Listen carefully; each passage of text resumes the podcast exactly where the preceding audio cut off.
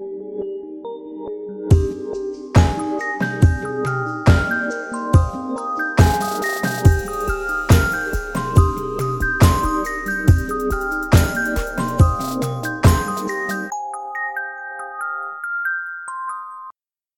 ho, kleine Sterne und herzlich willkommen bei Folge 93 von Alberts Urenkel. Hallo. So ist es. Hallo. Na? Ich habe heute leider kein Nein! kein Dingsbums, kein Garten für dich vorbereitet. Nein, jetzt, also diese Woche, ich habe mir so fest vorgenommen, mich, da, also mich darauf zu freuen. Letzte Woche, ja. wir haben ja kein negatives Feedback bekommen, ne? Aber ich fand nee, mich schon positives. ziemlich unangenehm in der letzten Folge, dass ich dich da so doof unterbrochen habe. Ich meine, du hast es mir auch die Hälfte der Woche jetzt unter die Nase gerieben, dass es sehr unhöflich war. Aber ich sehe das auch ein. Aber es hat keiner dazu gesagt. Was? Entweder bedeutet, dass die Leute verstanden haben, dass ich das nicht so gemeint habe, oder was noch schlimmer wäre, dass die Leute das gewohnt sind, weil ich dir immer ins Wort falle. Und das wäre ja ganz schlimm, weil dann wäre das quasi unsere normale Dynamik. Da muss, also, das, das geht so nicht. Ich, deswegen habe ich eigentlich, ich habe eben schon die ganze Zeit gedacht, boah, ich möchte jetzt unbedingt etwas über einen Park hören. Und jetzt kommt gar nichts. Das ist ein bisschen enttäuschend. Ja, es tut mir leid. Ich hatte irgendwie nicht die Zeit gefunden jetzt unter der Woche, um das vorzubereiten. Letzte Woche habe ich das noch ganz, ganz äh, schnell in den 20 Minuten vor unserer Aufnahme gemacht, aber heute habe ich einfach nicht dran gedacht, beziehungsweise ich habe dann die Zeit lieber dafür genutzt, um mir ein bisschen was zu essen zu machen und das dann eben zu essen. Ja, ja, das klar. Das war mir da ein bisschen wichtiger als ein mm. Garten. Vor allem, wenn er dann so behandelt wird wie in der letzten Folge. Aber jetzt nee, weiß ich ja, dass ich du da ein bisschen offener für bist. Nein, ja, zu meiner Verteidigung. So, ich habe jetzt für die Instagram-Stories, weil du mir nämlich keine Fotos geschickt hattest. Ich habe den Link geschickt. ja, du hast mir den Link von der DuckDuckGo-Seite geschickt. Du hast mir nicht mal eine Webseite geschickt. Und dann, ähm, war ich, äh, habe ich geguckt und dann fand ich es interessant. Also ich glaube, du musst nächstes Mal visueller arbeiten. Du musst uns eher erklären, wie das da aussieht. Du musst mir ein Foto mitbringen, damit wir das beschreiben können. Das muss ein Teamwork werden. Und dann kann das was, dann kann das was geben. Aber so, also als ich es gesehen habe, dachte ich so, ja, das, das verstehe ich, dass man darüber sprechen will. Anders, not so much. Also, naja, egal. Okay, dann weiß ich aber Bescheid für, für die nächsten Wochen. Werde, werde mich bessern. Mhm. Da habe ich auch mehr Zeit wieder. Ja, wir haben heute eine besondere Folge vorbereitet. Nee, eigentlich nicht. Wir haben heute eine ganz normale Folge vorbereitet, aber ähm, ich habe ein, bevor wir jetzt schon in die Folge reinstarten, ich habe ein bisschen im Internet mich umgesehen, ob es etwas zu dieser Folge gibt. Das mache ich eigentlich immer und die YouTube-Kommentare waren ausgeschaltet. Deswegen habe ich mich noch ein bisschen mehr umgeguckt und ich habe zwei Sachen gefunden, zwei Highlights. Nämlich einmal ein Reddit wie nennt man das denn? Ist das auch ein Thread? Ein Reddit-Beitrag? Ich, ich, war noch nie bei Reddit. Ein, ein Reddit-Post, wo jemand fragt, Herr Haller schon in Folge 93, 94.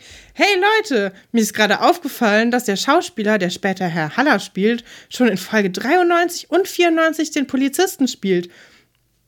Genau, der Eberhard Falke nach dem Brand im Schrottplatz befragt. Sau spannend, oder? So, und dann dachte ich, ja, das ist sau spannend, da möchten wir auch gleich drüber sprechen. Viel spannender ist aber, wenn man auf den User, man kann ja bei Reddit gucken, wer das geschrieben hat und dann kann man gucken, was die Person noch geschrieben hat. Die macht erstaunlich viele Witze über Zoophilie und das ist ein bisschen okay. weird.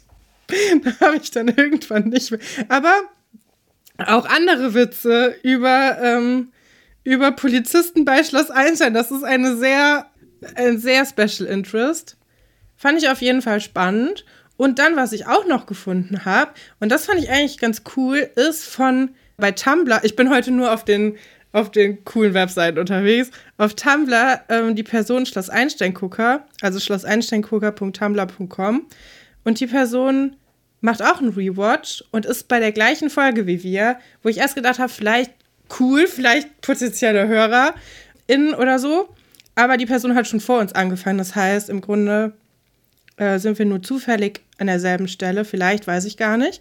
Und das ist eigentlich ganz spannend, weil die Person genauso Notizen macht wie wir, wenn wir uns für die Folge vorbereiten. Das heißt, wenn wir es geschickt anstellen, müssen wir nie wieder Notizen machen, sondern können es einfach da ablesen. Was ich aber spannend finde, ist, dass die Person die Folge ganz anders bewertet, als, als ich das machen würde. Und da bin ich sehr gespannt, wie deine Bewertung ist. Die Person bewertet das nämlich mit so einem Zehner-System, also x von 10. Ja. Und ich weiß gar nicht, soll ich dir schon sagen, wie dieses fremde Urteil hier war oder möchtest du erst nachher selber deine Bewertung für die Folge abgeben und dann können wir vergleichen, was die Person gut fand und was wir vielleicht gut oder schlecht fanden? Ja, lass das am Ende machen. Ich glaube, das ist Mhm. eine, eine gute Idee, um dann nochmal so ein, so ein Fazit von dieser Folge zu ziehen. Ähm, weil ich musste mir dann, glaube ich, auch noch während der Geschichten ein bisschen Gedanken dazu machen, wie man die ja, einzelnen Geschichten bewertet und dann auch äh, gewichtet. Ja, also die Person findet genau die Sachen gut, die ich schlecht finde und genau die Sachen schlecht, die ich gut finde. Das finde ich ganz spannend. Ja, da bin ich mal sehr gespannt, wie das, äh, wie das dann gleich bei uns aussehen wird. Aber ich würde sagen, wir fangen dann mit der Folge an, oder? Jo. Ja, äh, wir haben natürlich Überschriften wieder und die lauten diese Woche: Herr Haller, wann tauscht er die silberne 8 mit einer roten 6? Dann werden wir weiter fortfahren mit Bärenaufbinden im Internat und zu guter Letzt Engagement, aber bitte privat. Und ich würde sagen, wir fangen an mit der Schrottplatzgeschichte. Herr Haller, wann tauscht er die silberne 8 mit einer roten 6? Ja, und wir sind wieder mal in der Lagerhalle, diesmal mit Alexandra und Atze. Und äh, die diskutieren im Kerzenschein in der Lagerhalle bei Nacht über, über die mögliche oder über die möglichen Hintergründe äh, der Brandstiftung. Ist es romantisch oder ist es einfach nur der einzige Ort, wo man sein kann? Sind da eigentlich noch andere Personen? Ich weiß es gerade gar Nee, nicht. es, die sind Nee. Mhm. alleine, aber ich habe jetzt für mich ausgemacht, dass es nicht romantisch ist. Okay. Weil, ähm, also ich habe ich hab sogar wirklich aufgeschrieben, äh, es ist eigentlich recht romantisch mit dieser Kerze in der Lagerhalle, aber Atze spielt halt die ganze Zeit mit seinem Jojo und das bricht die Stimmung komplett. Ja, können Jojo-Spieler nicht Romantiker sein? Doch, aber wenn jemand ganz angestrengt Jojo spielt, ist es sehr schwer, dass Romantik entstehen kann, glaube ich. Okay. Ich glaube, das ist schon ein Mutkiller in der Situation. Ähm, und ich finde auch bezeichnend, dass als, ja, als er gerade aufhört mit dem Jojo-Spielen, Alexandra auch sagt, ja, das ist jetzt aber auch schwer, ich muss dann auch gehen. Aber Aber Erst vielleicht hat sie ja die ganze Zeit zugeguckt und war so hypnotisiert von dem Jojo. ja, bestimmt. Das ist Meinst du, Atze kann so Tricks, so Spaghetti und äh, diese Wippe und so, so Jojo-Tricks? Mm, er zeigt sie zumindest nicht. Aber ich glaube, sowas wie die Schaukel, das kriegt er hin. Äh, das ist ja relativ easy. Das kriegen Ja. wir ja beide sogar hin. Und wir Ja. haben in unserem Leben relativ wenig gejojot.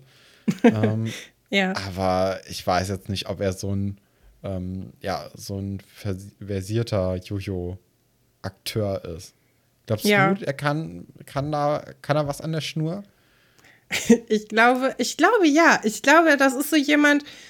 Ich, du musst dir vorstellen, der ist ja auf dieser Realschule mit äh, Wolf und Tine und so. Und ich kann mir vorstellen, dass Wolf immer in den Pausen sehr viel Raum einnimmt und so sehr viel, ja, schwadroniert. Und dann ist da noch Ingo bei und so. Und ich glaube, dass Atze da viel nebensteht und dann mit seinem Jojo übt, damit er auch was machen kann. Also, So ein bisschen Beschäftigungstherapie für ihn.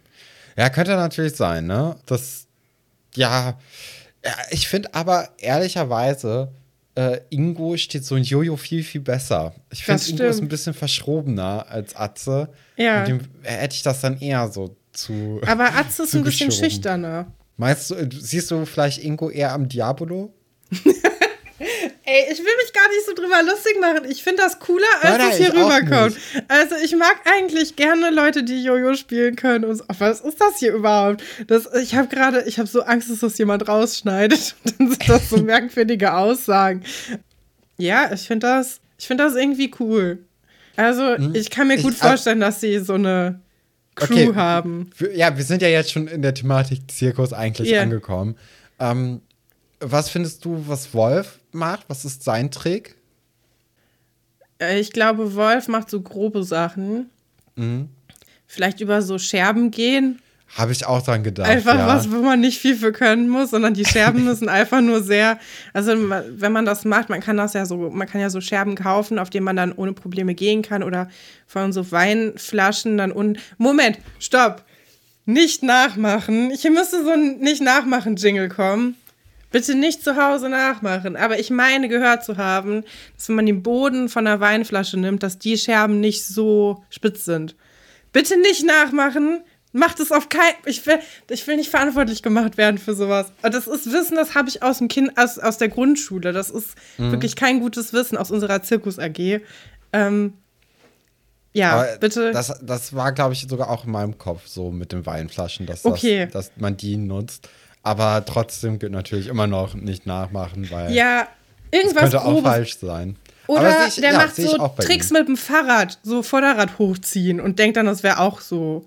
Das könnte man ja, auch benutzen. Nee, aber da sehe ich dann doch eher das über den Scherben gehen. Ich finde, Tine könnte so, eine, so jemand sein, der ähm, die auf so einem großen Ball irgendwie balanciert und vorwärts geht und währenddessen mit so Keulen noch jongliert. Ja, Tine kann auf. Ich meine, wir wissen ja alle, dass Tine, die passt eigentlich nicht in die Gruppe, ne? Die ist schon nee. ein bisschen cooler als der Rest. Die kann eigentlich ja alles.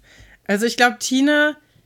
Ja, Tine gehört da der Laden auch einfach. Auf dem Einrad dann irgendwie und Alles. dann auch noch zusätzlich Tricks machen. Vielleicht auch sogar springen, also so, so Treppen hochspringen mit dem Einrad.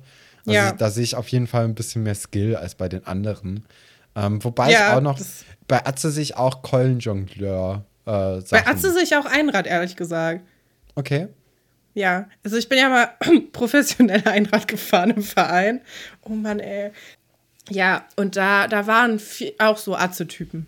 Viel. Ah, okay. Ja. Ja, ja also in dem Gespräch geht es halt wirklich nur so um, um so vage Vermutungen. Und eigentlich ist es auch eher mehr so eine Ablenkung für, für Atze, weil ähm, man merkt natürlich schon, dass ihn das alles mitnimmt und dass äh, Alexandra dann ihm halt ein Ohr leiht und äh, versucht, dass das irgendwie so ein bisschen, ja.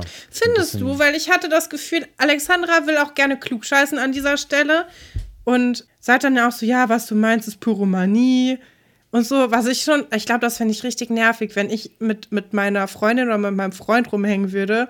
Und es geht darum, ob mein Vater ein Krimineller ist oder nicht. Oder was mit meinem Zuhause passiert ist, was fast abgefackelt wäre. Und mein Partner würde dann sagen, ja, das Wort, was du benutzt, ist aber das verkehrte Wort. Da wäre ich so, ja, dann geh ja. einfach nach Hause. Weil ist doch egal, ob das Pyromanie heißt oder Brandstiftung oder keine Ahnung wie hätte mich ja genervt. Aber ich glaube, das ist auch so ein bisschen deren Dynamik, dass es okay ist für die beiden.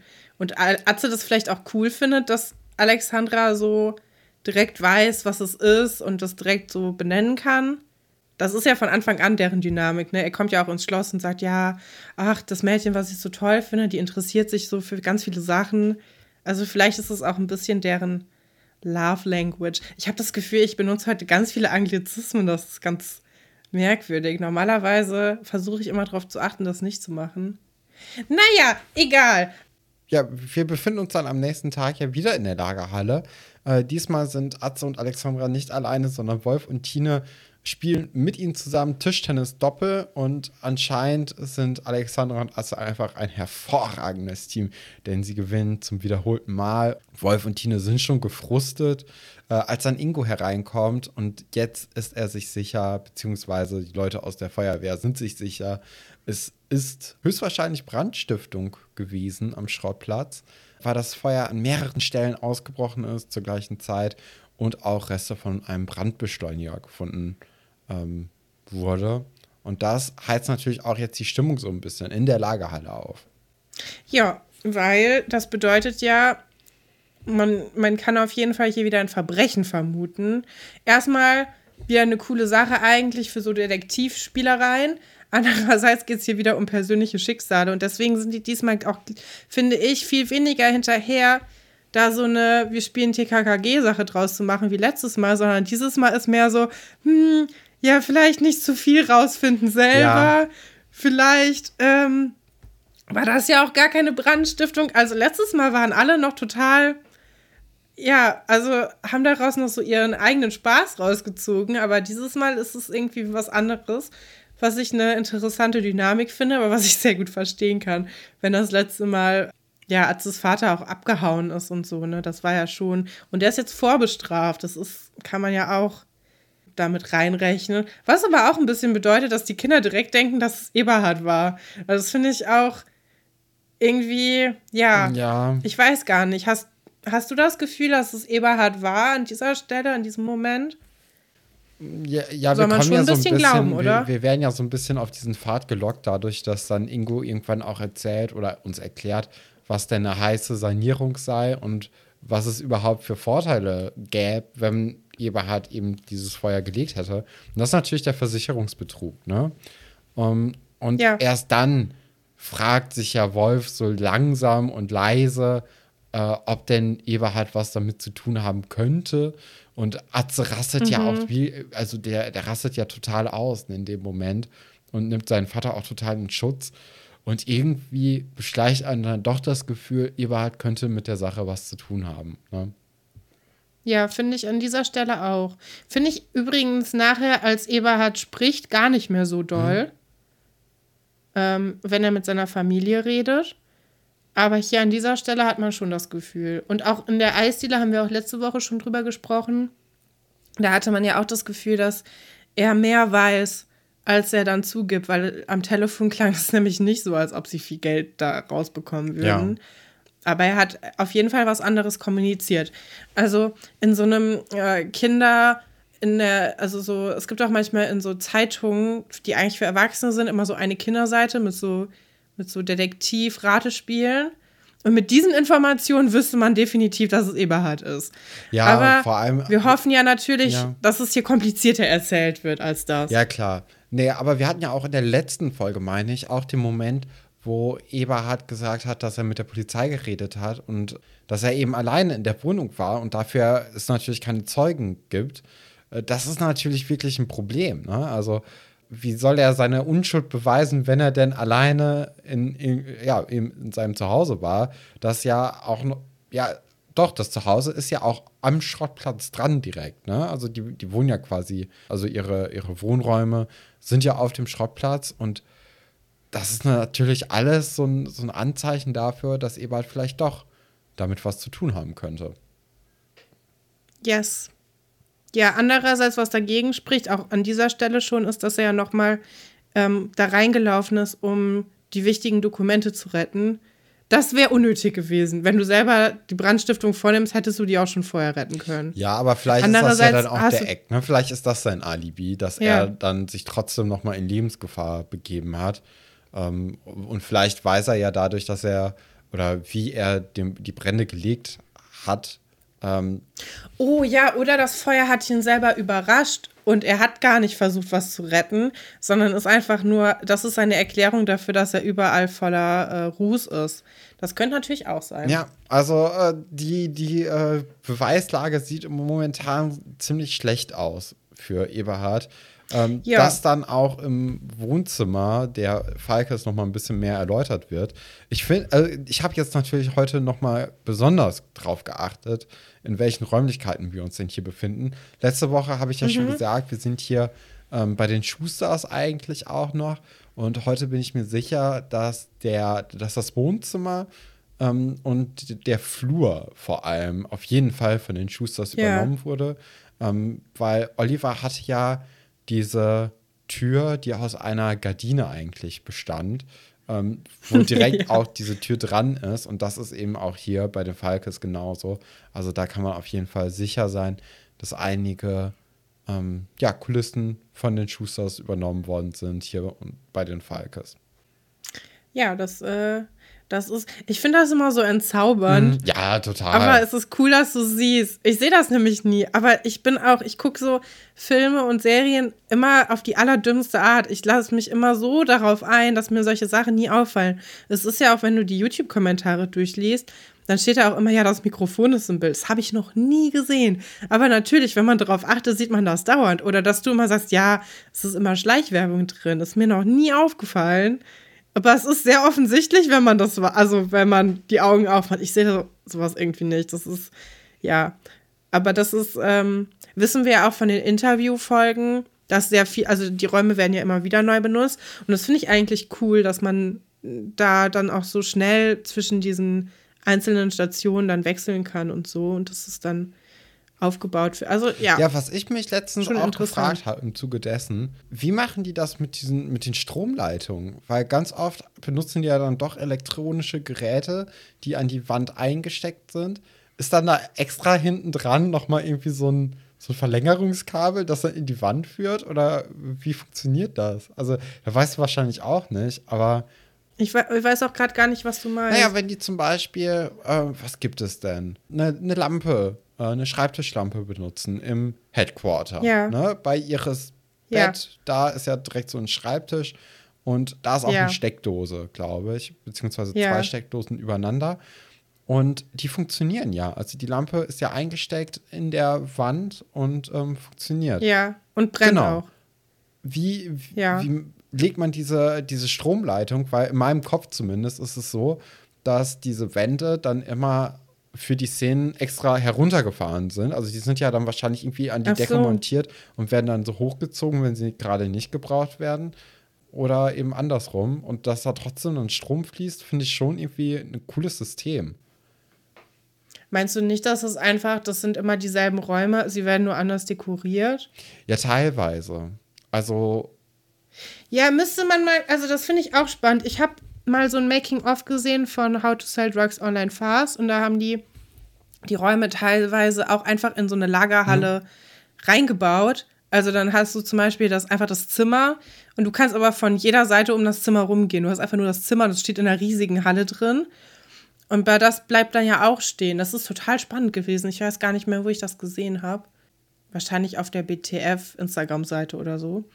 Aber da war das, glaube ich, einfach so, dass man da auch einfach Löcher dann hatte und dann kannst du da natürlich einfach eine Verlängerungs- ja, ja, ja. äh, Dinges dran machen. Ich, ich weiß es aber nicht. Das würde mich auch Müssen wir interessieren. mal. Ich kann aber leider niemanden, der beim Film arbeitet. Ja, aber vielleicht. aber vielleicht kennt ihr ja jemanden, ja, oder wir, der wir beim reden Film noch arbeitet. mal irgendwann mit jemandem, der bei Schloss Einstein mitgewirkt hat und können da dann noch mal Ja. fragen, ob die vielleicht eine Ahnung haben oder mal hinter die Kulissen geguckt haben. Ich erinnere mich auch gerade, wo du dran, äh, davon erzählt hast, äh, wie man so Sachen dreht, daran, dass ich glaube, bei Kevin allein zu Hause haben die das gesamte Innen, ähm, ja, die gesamte Innenausstattung oder das gesamte Haus eigentlich in so einen Swimmingpool gebaut. Da gab es, glaube ich, so eine Okay, Dokumentation. Das fand ich ziemlich cool. Ja. Naja, machen wir mal weiter. Atze und Eberhard bringen sich dann so gegenseitig auf den neuesten Stand, was sie dann so wissen. Und äh, beide wissen eben, dass, ja, dass es Brandstiftung gewesen sein soll. Und ja, genau, jetzt kommt es nämlich, dass Eberhard dann erzählt hat, dass er dann wahrscheinlich zu Hause gewesen war. Dieses wahrscheinlich ist natürlich ein bisschen gefährlich, ne? Weil das bietet natürlich sehr, sehr viel Raum für wahrscheinlich war er nicht zu Hause. Und Mhm. das ist, also, ja, vielleicht hätte er sich doch. war er ja auch Nee, nicht. war ne? er auch nicht. Aber also das wissen wir wissen- jetzt Wir wissen Moment das ja. Oder wir vermuten es. Ich bin mir immer noch nicht sicher, ob es zwei oder drei. Es gibt nur zwei Geschichten, ne? Bei den Falkes, die so. Ja, okay, dann wissen wir ja, dass er nicht zu Hause war und eigentlich schon ein Alibi hat. Und jetzt stehen ja quasi unterschiedliche Sachen auf dem Spiel. Ja, ist schwierig. Ich meine, seine Ehe ja sowieso so ein bisschen schon, weil sehen wir ja auch gleich, wenn ähm, Karin nochmal dazu kommt, dann wird ja schon deutlich, dass sie schon sehr enttäuscht ist von ihm, auch dass er schon wieder unter Verdacht steht und dass sie ihm auch diesmal irgendwie nicht so richtig glauben will, weil das letztes Mal hat sich das nicht ausgezahlt und der ist auch einfach abgehauen. Ähm, ja, der, der Ton wird rauer. Fällt mir Total. sowieso auf in dieser Folge. Äh, wir haben ja auch Atze in der Lagerhalle, haben wir gar nicht drüber gesprochen. Atze sagt, leck mich doch. Das ist auch für Schloss Einstein schon, ich glaube, das ist das Heftigste, was wir bisher gehört haben. Und jetzt endlich zahlt sich auch aus, dass wir überall als anstößiger Podcast eingestuft sind. Jetzt können wir es endlich einfach sagen, ohne geclaimed zu werden. Das ist doch mal was. Es hat sich doch hier gelohnt. Ja, äh, ich finde, das fällt schon auf. Es wird alles ein bisschen rauer, bisschen rougher. Die Leute reden nicht mehr so nett miteinander, sondern die Nerven liegen blank. Ja, also wirklich. Also, ja, besonders bei Eberhard, ne? Also der generell merkt man ja schon, dass der irgendwie auch so ein kleiner Choleriker ist, ne? Also jetzt in der Szene mit Atze noch nicht ganz, aber man sieht bei ihm immer richtig krass diese Verzweiflung, die er in sich trägt. Ne? Ähm, gerade auch, weil er jetzt erzählt, dass er von einem halben Jahr die Versicherung für den Betrieb äh, erhöht hat.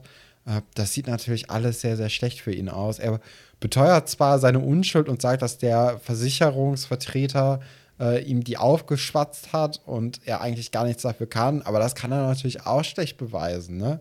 Also, das sind hier alles so ein Ja. paar Zufälle, die dann ja in der Masse einfach sehr, sehr schlecht für ihn aussehen. Und eben, ja, in diesem Gespräch mit Karin, das du dann ja auch schon angesprochen hast, da äh, fegt er dann ja auch irgendwie was vom Tisch und ähm, schreit auch mal so ein bisschen rum. Man hat die ganze Zeit Ja. das Gefühl, oh Gott, hoffentlich passiert jetzt hier nichts Schlimmes innerhalb der Familie. Das habe ich auch gedacht. Ich hatte so Angst, dass jemand den anderen schlägt. Aber auch schon letzte Folge. Ich dachte auch, letzte Folge hätte Karin Eberhard schon geschlagen, hat sie aber gar nicht. Das war nur so eine schnelle Handbewegung. Aber ich habe auch drauf gewartet. Das ist irgendwie, es liegt so eine Aggression in der Luft. Das ist, ähm, ja, sehr auffällig irgendwie.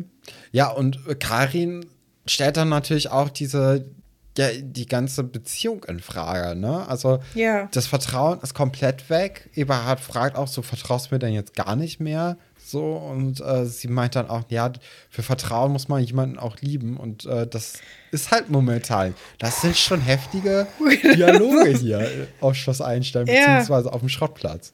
Ja, und Atze hört das ja auch. Und das ist ja das Schlimmste, was du eigentlich so zwischen deinen Eltern hören kannst. Also mein Atze, wir machen uns ja manchmal lustig über Atze, aber Atze ist ja wirklich ein ganz lieber, lieber Typ einfach. Ne? Ja. Der ist eigentlich das Gegenteil von Wolf. Du bist, also du willst gerne bei Atze in der Nähe sein, der ist lieb, der kümmert sich, der macht sich Gedanken, der ist irgendwie tiefgründig. Und ich glaube, der geht auf jeden Fall an diesem Abend nicht gut ins Bett. Nee, also ich glaube generell, dass, ähm, dass Atze das richtig hart mitnimmt alles, ne? Also gerade Ja. auch das Drama von, ähm, ja, von der letzten Schrottplatz-Geschichte, das hat er ja, Ja. jetzt auch noch nicht mal so richtig überwunden. Dadurch, dass Eberhard ihm immer noch Vorwürfe macht wegen des Autos. Äh, ja, also ich glaube, der ist eine, ja, eine ganz zarte Ja, Person. werd erwachsen, Der ist so Eberhard. bisschen- also wirklich. ja, ja, Atze ist so ein bisschen das, was man sich gewünscht hätte, was Ingo wird, ne? Also, Ja, was, also mit Ingo, das ist sowieso traurig. Am Anfang haben wir uns immer so gefreut und jetzt ist der einfach immer nur so ein Depp. Ja, ist so, Witzfigur. ist so ein bisschen, doch, ist so der Depp von Ja. Wolf. Und das ist schon echt Ja. eine harte Degradierung. Ja, und dann kommt Ja, eben äh. Herr Haller, äh, Herr Rudolf von der Polizei, klopft dann nochmal zur späten Stunde an und ähm, fragt nochmal nach dem Alibi. Beziehungsweise äh, Eberhard hatte ja, ja dann gesagt, ja, muss ich noch mal in meinen Kalender gucken, was da passiert ist, was ja auch schon irgendwie eine schlechte Ausrede ist, weil natürlich Ja. weißt du, wo du warst, als so ein Brand dein gesamtes Unternehmen irgendwie in Frage gestellt hat. Da musst du nicht extra in den Ja. Kalender für gucken. Also da ist schon das, ja, der erste Fehler vielleicht gewesen. Fallstrick. Der zweite Fehler könnte sein, Ja. dass er gesagt hat, dass er keinen Anwalt braucht, weil er ist ja unschuldig. Ähm, und das ist dann so ein Zeichen der Ja. Schwäche. Das ist auch immer Ja. dumm. Ja, Ja, und dann kommt es halt eben, Ja. dass äh, Atze einspringt und für seinen Vater lügt und sagt, wir waren zusammen. Moment, Moment. So. Du hast das in einem Nebensatz gesagt, aber das ist natürlich super wichtig. Ja. Herr Haller. Herr Haller, also Herr Rudolf, ähm, tritt ja ein und möchte genaueres wissen. So, erstmal finde ich, dass man schon merkt, dass der Schauspieler von Herr Haller schon besser schauspielert als viele andere Leute, die in der Serie Ja. mitspielen. Also man hat direkt das Gefühl, oh, okay. Ja, die das, Polizei äh, ist da, ne? Also äh, das haben wir ja jetzt erstmal. nee, nee, man hat das Gefühl, die, die äh, Schauspiel, Schauspielschule hat hier wirklich hier jemand, hat mal den Abschluss da gemacht. Also, ich, finde, man hat das, also bei den Erwachsenen hast du das ja sowieso eher schon stärker das Gefühl, weil die es halt einfach gelernt haben. Ne? Das ist deren Job. Die Kinder machen das ja alle eher zum Spaß erstmal. Und du hast schon das Gefühl, der ist ein bisschen überqualifiziert für diese kleine Rolle. Find, also hatte Ja. ich das Gefühl. Und der bringt auch so eine, so eine Ruhe mit rein. Ich weiß, dass Herr Haller ist ja eine Person, die ja von vielen Leuten kein Favorit ist. Viele Leute mögen den ja nicht. Ich finde den immer sehr attraktiv und auch sehr, ich mag die Stimme gerne von dem. Ich habe mich sehr gefreut, ihn zu sehen. Ich weiß gar nicht, wie geht's dir mit Herr Haller? Also später dann, jetzt nicht bei dieser Szene, aber dann nachher. Findest du den generell unsympathisch? Ähm, ich finde ihn nicht unsympathisch, aber ich glaube, das liegt auch ganz, ganz stark Ja. damit zusammen, dass er einfach in dieser Zeit bei Schloss Einstein mitgespielt hat, wo man oder wo ich angefangen habe, Schloss Einstein zu gucken. Und er war halt so ein Teil von mhm. diesem beständigen Ensemble. Und dadurch yeah. war er einfach immer ein Teil von Schloss Einstein für mich. Und dadurch konnte man ihn gar nicht unsympathisch finden, weil er war ja Hauptcast. Also das. Ähm, ja, aber war Frau Delling auch und die mag man später ja, aber definitiv Frau Delling nicht ist, mehr. Also ist vor der Zeit, wo ich angefangen habe, Schloss Einstein aktiv zu gucken gewesen. Und deswegen okay. ist sie gar nichts, also das ist so, das ist wie Sven Weber, weißt du? Das ist, da kann man gut kritisieren für, für das, was er gemacht hat, weil er jetzt eh nicht so wichtig ist, weil der nach 80 Folgen schon wieder weg ist. Also das ist so ein, ist ein ja, ja vom, vom Gefühl her ist das ein ganz anderes Standing, was Herr Haller und Herr Weber oder Frau äh, Delling eben haben, weil Herr Haller für mich einfach wirklich von Anfang an dabei war. Mhm.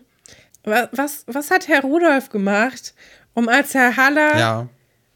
im Sportunterricht zu sitzen? Oder ist Herr Rudolf gar nicht Herr Rudolf? Wer hat hier, also was ist passiert? Können wir hier uns mal vielleicht überlegen, ja, wie hängt das zusammen? Ich meine natürlich, die, die tatsächliche Antwort ist, oh, man hat rausgefunden, der Schauspieler passt mega gut ins Team und kann halt einfach weiter da spielen. Aber vielleicht können wir uns ja was ausdenken, um das halt in der Schloss Einstein-Welt irgendwie zusammenzubringen. Fällt dir da irgendwas ein? Ja, also meine Idee ist tatsächlich, dass äh, Herr Rudolf irgendwann in, äh, nach Berlin versetzt wurde, in die organisierte Kriminalität, ähm, weil er einfach so einen guten Job gemacht hat in Seelitz, bei, oder er ist ja bei der Kriminalpolizei. Er wurde mhm. dann befördert eben und hat sich dann in so, ja, ja, verdeckte, als, als verdeckter Ermittler in der ähm, organisierten Kriminalität herumgetrieben. Und irgendwann ist halt seine Tarnung aufgeflogen. Ne? Das ist natürlich ein großes Problem. ja. so, oh, was macht man jetzt? Schiebt man ihn auch nach Stuttgart äh, ab zu Herrn Weber und äh, lässt ihn da dann irgendwie Streife fahren? Oder wie, wie schützt man ihn? Und da hat man dann gesagt, ey, mhm. wir haben hier so ein Internat, da kommt niemand hin, weil das so ein Dorf ist in Seelitz. Organisierte Kriminalität ja. könnte nicht weiter weg von Seelitz liegen. Du wirst da jetzt einfach Lehrer. Und dann hat man sich gefragt, so, echt, kann er das? Also, ist denn da, also hat er überhaupt ein, ein Talent für irgendwie was, dass man ihn als Lehrer einsetzen könnte? Dann hat man sich daran erinnert, was beim, ähm, beim, beim, beim Test, beim Leistungstest, äh, um Polizei oder um Polizist zu werden, ähm, Herr Rudolf richtig gut war in der sportlichen Prüfung. Und hat man gesagt, ey, Sport, ne? Mhm. Das kann doch. Er Fabian unterrichtet manchmal Sport. Wir schaffen ja. das schon, ne? Und äh, Herr Rudolf hat sich dann dessen angenommen und hat gesagt, okay, ich werde jetzt Sportlehrer, ein bisschen Englisch konnte er auch noch, das, ähm, da war er ganz gut in der Uni drin. Und dann hat er gesagt, weißt du was, mache ich Sport, Englisch. Auch eher untypisch, ne? für Polizisten, dass die gut Englisch können. Ist mir bisher. Also, ja, ja, aber durch die organisierte ja, viele Leute, die im öffentlichen. Äh, hatte der dann noch ja. so extra, extra das äh, C2-Level erreichen müssen, ähm, weil viel internationales Geschäft auch ja eben da ah, okay. war. Und deswegen hat er nochmal diese, die, die mhm. Extra-Prüfung während äh, seines Polizeidienstes nochmal gemacht, um ja, um nicht aufzufallen. Hat leider nicht geklappt. Er ist trotzdem äh, an seinem perfekten TH ist er dann aufgefallen äh, und deswegen ist er jetzt als äh, im Zeugenschutzprogramm als Herr Haller zu Schloss Einstein gewechselt. Das ist meine Idee. Was hast du dir ausgedacht? Das finde ich wunderbar. Ich habe mir gar nichts ausgedacht. Ich finde die Geschichte sehr gut. Ich möchte die gerne so stehen lassen. Ich überlege gerade noch, wie man das irgendwie damit zusammenbringen kann, dass ja Frau Hansen sich irgendwann von Herr Haller trennt. Vielleicht, weil sie es rausgefunden hat. Vielleicht hat Frau Hansen ne? ist dahinter. Oder weil Frau Hansen wirkt für mich auch wie jemand, die könnte ja auch gut so im Untergrund arbeiten. Oder so als auch verdeckte Ermittler. Nee, aber vielleicht irgendwie, vielleicht hat die auch irgendwie, die hängt auch mit da drin. Ich finde, die wirkt auch ein bisschen Ja, vielleicht, vielleicht ist es so, dass Herr Haller hat ihr ja schon diese Fotos auf der, ähm, äh, auf dieser Fernsehzeitschrift sehr, sehr übel genommen, ne? Weil auch eben Geheimnisse voreinander ja. waren. Auch viel, auch zu viel doll. zu doll, übel. genau. Und ich ja. glaube, dass äh, Frau Hansen irgendwann dann eben herausgefunden hat, wie es denn um Herr Hallers Vergangenheit äh, stand. Und dann hat sie eben vielleicht den alten Pass von Herrn Rudolf gefunden und gesagt, weißt du was, du hast mir hier so eine Szene gemacht wegen diesen ollen Fotos, dabei bist du ein ganz anderer Mensch. Ne? Ich weiß ja gar nicht, wer du bist. Und ich glaube, das hat sie dann zum Anlass genommen und gesagt, für mich bist du jetzt auch gestorben, Herr Haller. Nicht nur Herr Rudolf ist tot, sondern auch äh, Herr Haller jetzt für mich. Deswegen, tschüss, auf Wiedersehen. Was ich noch sagen wollte, die Geschichte, ich habe gerade überlegt über die Geschichte mit Frau Hansen, da haben wir doch mit Emily sogar drüber gesprochen, oder? Das heißt, die können wir in den, in der, in eine der Interviewfolgen mit Emily, kann man sich das, glaube ich, sogar noch anhören. Kann das sein? Ich weiß es gar nicht. Ich glaube Das schon. könnte sein, bin ich mir aber auch gar nicht sicher. Doch, ja, auch äh, wegen der Fotos, ne? Wegen, ähm, genau, wegen dieser Modelagentur. Ja. du hast recht. Ja, das äh, finde ich sowieso, das sind irgendwie interessante Folgen, weil wir da noch gar nicht wussten, wie wir das machen sollen mit den, mit den Gastfolgen. Kann man noch mal reinhören, wenn man sich für die Geschichte Unbedingt. interessiert. Das ist, macht, glaube ich, macht, glaube ich, viel Spaß. Wir hatten auf jeden Fall da eine gute Zeit. Ja. Ich meine, die Geschichte ist hier eigentlich schon zu Ende, oder? Ah, nee, ist es noch nicht. Es passiert ja noch das Wichtigste eigentlich. Ja, genau. Atze gibt dann seinem Vater nämlich das Alibi, dass er, ähm, da, ja, dass die zusammen waren. Und das ist dann auch der Cliffhanger der Folge insgesamt, weil das ist natürlich ein starkes Stück. Wir wissen, sie waren nicht zusammen. Auch äh, Eberhard weiß, sie waren nicht zusammen. Und ich glaube auch Herr Rudolf weiß, dass sie nicht zusammen waren. Ja. Aber eigentlich ja ganz lieb, oder? Kann man ihm nicht verdenken. Ja, lieb, aber natürlich bringt es ja jetzt irgendwie Atze, äh, nicht Atze, Eberhard noch mal ein bisschen mehr in Bedrängnis, ne? Ach, ich weiß nicht, das ist ein minderjähriges Kind, das verzweifelt ist. Ich glaube nicht, dass man das Eberhard großartig anlasten kann, wenn Atze da übereilt irgendwie so die Initiative ergreift. Also ich würde Ja. es zumindest nicht so machen, wenn ich da irgendwas urteilen müsste. Ja, es kommt natürlich Weil- drauf an, wie Eberhard jetzt damit umgeht, ne? Ob er das sagt, nein, Ja. das waren wir nicht, oder ob er es dann diese, diesen Steigbügel annimmt und sagt, ja doch, doch, ja, wir waren zusammen. Weil das ist natürlich jetzt. Ach, da wo du es sagst, jetzt fällt mir das wieder ein. Ich muss gar nicht mehr in meinem ausgedachten Kalender. gu- Meinst du, Eberhard ist so ein Kalendertyp? Wahrscheinlich, ne, weil er hat einen Betrieb. Nein, der ist doch, der ist doch überhaupt nicht organisiert. Das wissen wir doch. Vielleicht ist er so ein Tischunterlagen-Schreibtyp. Dass er so wichtige Sachen als auf seine Tischunterlage schreibt. Ja, und die ist leider jetzt auch im Feuer verbrannt. Naja. Ja, das gibt es leider nicht mehr. Gut, Ja. kommen Okay, wir zu nächste äh, Geschichte. Bärenaufbinden im Internat. Es ist eine Geschichte, die mit Laura, Monika und Nadja ja, erzählt wird. Film jetzt häufiger diese Kombination, ne? Von Monika und Laura. Ja, stimmt eigentlich. Ich, ich wollte kurz sagen, das ist ja eine Klamauk-Geschichte, ne? Ja, Und ich glaube, es ist eine Premiere, weil die hat mir richtig gut gefallen. Zum ersten Mal dachte ich so, ja, die finde ich irgendwie lustig. hier, sie Das, macht äh, Spaß. Ja, auf jeden Fall, weil man weiß auch nicht so richtig, wer jetzt gerade wen verarschen will. Das ist ja bei den anderen Geschichten oft nicht so, dass man das nicht direkt durchschauen kann. Also vor allem auch, wie die Geschichte anfängt. Also Nadja erzählt ja von den Aborigines. Hm, Hier wird nochmal dieses Ding aufgemacht, dass sie ja so viel in der Welt rumgekommen ist und auch immer so ein bisschen so mystische Sachen gerne miterzählt. Sie erzählt schon recht lang eine Geschichte und auch so sehr packend. Also es ist schon ein bisschen spannend und erzählt, ja, sie war da irgendwie in der Wüste und man, auch während man da ähm, die Geschichte hört, hört man so ein Didgeridoo, was im Hintergrund die ganze Zeit läuft. Und sie sagt, ja, und ich stand da und ich habe ins Nichts geblickt. Und dann stand da dieser andere, nee, der andere Typ hat ins Nichts geblickt, ne? Ja, sie genau. begegnet ja irgendwie diesen Typen und der ist dann auf Geistreise und er hat nur seinen Körper abgestellt und die Hitze macht ihm nichts aus und der Hunger macht ihm nichts aus.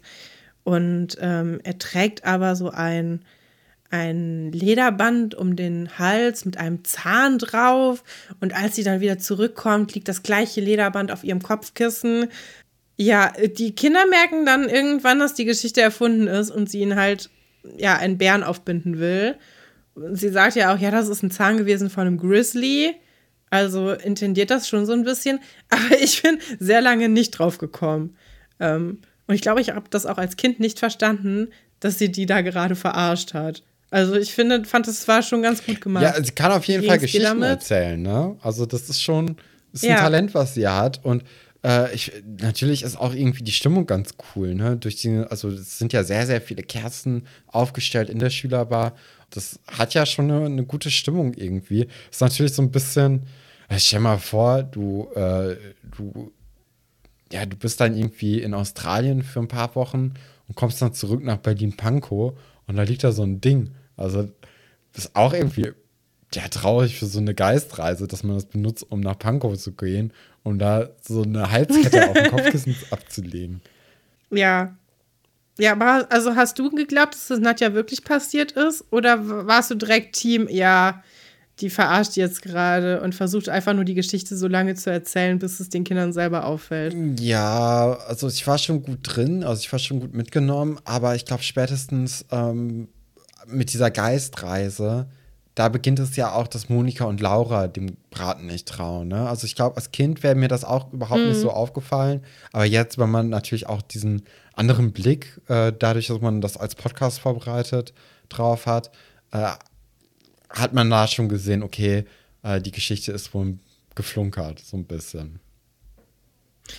Ja, letztes Mal hat sie ja auch schon diesen, also nicht letzte Woche, aber vor ein paar Folgen diesen äh, angeblich einen Zaubertrank ja. ausgegeben, der ja auch im Grunde nur äh, so ein, was war das? Äh, ja, Sandorn. So, ne? Äh, ähm, ja, genau. Ähm, meinst du, Nadja weiß es, die Kinder sie irgendwie für jemand coolen halten, die so super viel von Medizin weiß und diese ganzen alten Traditionen kennengelernt hat und verarscht die deswegen die ganze Zeit nur? Also ist das so ein bisschen die Geschichte? Weil, also das ist mir bisher noch gar nicht aufgefallen, aber das ist ja jetzt hm. schon die zweite Geschichte dann quasi in Folge, wo sich die Kinder so ein bisschen reinlegt. Ist mir tatsächlich ne? auch gar nicht aufgefallen, aber jetzt, wo du es sagst, ist ein guter Punkt. Also ich glaube, die hat einfach ultra viel Spaß an ihrem Job und ähm, genießt die Zeit einfach dadurch und nimmt das so einfach als, äh, als Spaß und als Anlass, um ja ein bisschen eine gute Zeit mit den Kindern auch zu haben. Ja, ist ja auch irgendwie lieb. Ja, total. Also, das sind ja alles jetzt keine bösen Streiche, ähm, sondern es ist ja einfach so ein bisschen, gucken wir mal, was ihr mir glaubt und was nicht. Ja, bist du jemand, magst du gerne so Streiche? Also bist du jemand, der sich so Prank-Videos anguckt und irgendwie so Sachen gerne sieht im Fernsehen oder auf YouTube oder so? Nee, gucke ich mir ja nicht so gerne an. Guckst du dir das nee, an? Nee, ne, ich, ich auch. Nee, überhaupt nicht. Ja, weil meistens sind also die Streiche ich, auch nicht gut. Nee. Ich finde auch 1. April ist ultra anstrengender ja. Tag. Habe ich auch das Gefühl gehabt, jetzt während der Pandemie haben die Leute so ein bisschen aufgehört damit, weil es ist alles schon abgefuckt genug und man hat irgendwie gar nicht mehr so Bock da drauf. Aber davor ist es ja teilweise richtig eskaliert. Ja, ähm, ja, ja, vor allem, also gerade so bei den YouTube-Videos, muss es ja immer viel extremer werden und äh, viel schlimmer und krasser und größer. Und da merkst du einfach, dass du sehr, sehr schnell an so eine Grenze kommst, die man einfach nicht überschreiten sollte, weil das einfach nicht lustig ist, sondern einfach nur ja. noch unangenehm und äh, teilweise ja nicht gefährlich, aber total mit Ängsten von, von Leuten spielt und das dann einfach nicht mehr cool ist. Ja, ja, das ist ja sowieso, also ich finde auch dieses andere Leute erschrecken, hört auf, an dem Punkt lustig zu sein, wo das irgendwie so ein dreijähriges Kind mit einem Erwachsenen macht. Also ab mhm. irgendeinem gewissen Punkt ist es halt einfach nicht mehr witzig. Dann ist es halt nur witzig für die Person, die es macht. Ja. Aber ja, es gab ja, es wurden auch, ich glaube, recht viele YouTuber verhaftet oder auch mussten hohe Geldstrafen zahlen wegen so Prank-Videos. Das ist natürlich absurd, ne? Ja. Das ist dann ja auch, also das ist ja gar nicht mehr witzig. Oh, und es gibt doch auch diese ganz schlechten, ähm, so, ich, ich wette, die sind auch auf TikTok, aber auf jeden Fall habe ich die gesehen auf Instagram, diese Prank-Reels, die dann auch ganz ohne Stimme auskommen, wo dann einfach irgendwelche Leute ähm, so pantomimisch an anderen Leuten so, so Sketch- äh, Streiche spielen. Das ist das Allerfurchtbarste. Das gibt's äh, ganz viel. Ich weiß gar nicht, ob, ob die andere Leute auch kennen. Also ich kenne es nicht, aber so ich bin auch wenig auf TikTok ja. oder bei, bei Instagram, bei Reels unterwegs. Ähm, ja. Kann also gut nur an mir liegen. Ja, ja, aber ich kenn's nicht. Nee, aber also die, die, äh, die Streiche, die sich ja jetzt hier Nadja, Monika und Laura spielen, die sind ja total in einem coolen Rahmen. Ne? Also das ist ja, es ist ja schon fast zu harmlos, hat man das Gefühl. Also nach dieser Chrisley-Geschichte äh, schwören dann auch die Kinder, Nadja haben so ein bisschen Rache und dann sind die ja im Kühlschrank und äh, ja, warten dann, bis Nadja vorbeikommt, um sich ein Stück Schokolade aus dem Kühlschrank eben zu nehmen. Ähm, das macht sie dann auch und äh, sie merkt dann, dass die äh, Schokolade total warm wird, obwohl sie ja aus dem äh, Kühlschrank kommt und es wird dann so warm, dass Nadja die Schokolade auch gar nicht mehr halten möchte und auf den Trick fallen lässt. Und als Monika dann aber sich ein Stück abbricht, äh, findet sie es gar nicht so schlimm und äh, ist überhaupt nicht äh, warm, sondern ja, kalt, weil es eben aus dem Kühlschrank kommt. und vorher ja. geben halt dann auch Laura äh, nochmal zu erkennen, so dass wir also, oder dass die eben nicht mehr Nadja böse sind, ähm, was natürlich auch super auffällig ist und finde ich aber auch irgendwie ein cooles Detail, weil so, so blöd sind ja dann auch Kinder, ne? dass die nochmal irgendwie sagen, ey, wir haben das übrigens vergessen und die andere Person hat es wirklich vergessen und für sie spielt es keine ja. Rolle. Und dadurch wird man dann doch mal kurz daran erinnert, dass es eben nicht vergessen ist, sondern dass es auf jeden Fall jetzt hier ein, äh, ja, ein Trick, ein Prank war. Ja. Ein Streich. Ein Streich. Ich finde auch Prank ist einfach, ist auch ein schlimmes Wort. Wir, wir, wir benutzen einfach wieder Streich. Ja. Es sind ja auch kleine Streiche, ne? Ähm, ich finde interessant, dass Nadja anscheinend so vorhersehbar ist, dass sie auf jeden Fall Schokolade aus dem Kühlschrank nimmt. Ja, zum Kaffee, ähm, ne? Ja, das müsste, muss man aber wissen. Also die kennen die anscheinend so gut, dass sie wissen, okay, um die Uhrzeit wird Nadja sich auf den Weg machen zum, zum Kühlschrank und da Schokolade essen. Ähm, ja, aber auch, auch kurzer Schreckmoment, als dann plötzlich Vera auch an den Kühlschrank will. Ja, und was soll das ähm, denn? Also als ob Vera irgendwie den Kühlschrank benutzt, um ihre eigene Apfelsaftflasche kalt zu stellen für den Unterricht. Also ist natürlich ein ja, cooler Move, ne, so nicht. Ja. Aber also da wäre ja jeder, jede andere Schauspielerin äh, ja irgendwie kredibiler gewesen als Vera, weil sie nun mal wirklich eine, neben Oliver ist sie ja wirklich die einzige externe Schülerin. Da hätte man jeden ja, anderen nehmen aber sollen. Vielleicht stellt sie das ja nur kalt für ihre Mama oder so. Ja, kann Oder sein. sie bleibt noch ein bisschen länger nachmittags. Ich weiß es nicht, es macht keinen Sinn. Ja, schade. Ja, aber ist jetzt ähm, auch nicht, du hast recht. nicht wild. Ne? Ähm, nee. Wir sind dann in der neuen Szene. Dort spielt dann Laura und Nadja Dame bei Schein und Techno, was ich eine wilde Kombi finde von diesen drei Sachen. Ja, es läuft sowieso sehr viel Jamiroquai in dieser äh, Folge. Gleich zwei Lieder. Da hatte jemand einen Lauf. Zu, ja. Ja, und dann äh, beschwört Nadja dann auch noch mal im Geist, um das äh, Spiel gewinnen zu können. Klappt dann auch. Ja, in einer, innerhalb von einem Zug macht sie Laura fertig. Dann geht Laura auch. Aber wir sehen natürlich, wie sie dann am Eingang wartet, um zu gucken, wie Nadja dann versucht, die Kerze auszupusten weil das klappt nicht, weil die Kerze präpariert wurde. Das ist jetzt eine Trickkerze und äh, sie geht immer wieder an, wenn man sie versucht auszupusten. Das ist ein richtig guter Streich, finde ich. Weil das macht einen, glaube ich, ein bisschen wahnsinnig. Mhm. Aber es macht ja, also es richtet ja gar keinen Schaden an und es ist einfach nur so, hä? Das ist irgendwie, das finde ich, finde ich einen guten Streich. Ich hab, war damals mal auf dem Kindergeburtstag und da hat die ähm, eine Mutter hatte ihre Finger, glaube ich, vorher nass gemacht und hat dann die Kerze einfach nur mit ihren Fingern ausgedrückt und es hat mich nachhaltig so doll beeindruckt, dass ich mich immer noch dran erinnere, 20 Jahre später jetzt. Also ich finde es irgendwie, find, so wenn ja. Kerzen irgendwie nicht machen, was sie sollten, finde ich, find ich cool. Finde ich aber find auch ich echt beeindruckend. Also das traue ich mich ja heute noch nicht, irgendwie so eine Kerze so auszudrücken mit nassen Fingern. Ja, vielleicht. Oder es brauchen wir auch hier wieder den, den Nicht-Nachmachen-Disclaimer. Vielleicht, Vielleicht, müssen wir echt mal einbauen. Ja. Nee, aber es gibt dann ja auch Leute, die das mit der Zunge machen, ne? Was ich auch ganz, oh ganz Gott, krass Stefan. Aber das würde ich mich nie trauen. Ja. Nee. Nee, das wirkt irgendwie nicht wie etwas, was man machen sollte. Naja. Ja. Ja. Lass mal die Geschichte ein bisschen schneller erzählen. Ich glaube, sonst. Äh Sonst schlafen die Leute ein. Ja, ähm, es gibt da halt noch einmal die Geschichte dann am Ende, wo Nadja zu der, äh, zu den, zu meinen Mädels geht und die Hausaufgaben sich anguckt und dann wird das natürlich noch ein bisschen so aufgebaut, so ja, die Mädels haben dafür echt lang gebraucht, waren schwierige Mathe-Hausaufgaben und äh, sie tauscht dann das Papier aus und das ist dann so ein ja, besonderes, schnell entflammbares Papier und das hält sie dann an die Kerze, natürlich außersehen und die Hausaufgaben oder die vermeintlichen Hausaufgaben gehen in Flammen auf und die Mädels sind natürlich geschockt aber dann gibt es dann auch die Auflösung, es war ein falsches Papier und alle sind eigentlich echt guter Laune und ja, haben eine gute Zeit einfach miteinander, ne? Dass sie sich jetzt über die letzten Tage so ein paar Streiche spielen konnten. Ja, ich fand das auch mit dem Papier irgendwie cool, ehrlich gesagt. Ja, das ist eine Geschichte. Ähm, Nadja macht mhm. es, ja, Nadja macht das nicht so elegant wie die anderen, weil das wirkt schon mehr wie so ein Stunt. Ja. Aber trotzdem irgendwie cool. Aber es ist so, ach, wie doof, jetzt sind mir eure Hausaufgaben ins Feuer gefallen. Naja, das ist natürlich so ein bisschen, hm, das mhm. war dann schon eleganter, wenn man aus dem Raum geht und dann kann jemand die Kerze alleine nicht wieder auspusten. Ja, aber trotzdem eigentlich ganz cool, so als Rück, Rückschlag da irgendwie.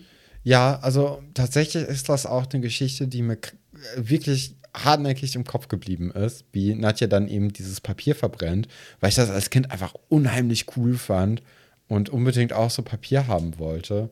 Hatte ich natürlich nie. Aber das war irgendwie so eine Sache, die mir hängen geblieben ist. Mhm.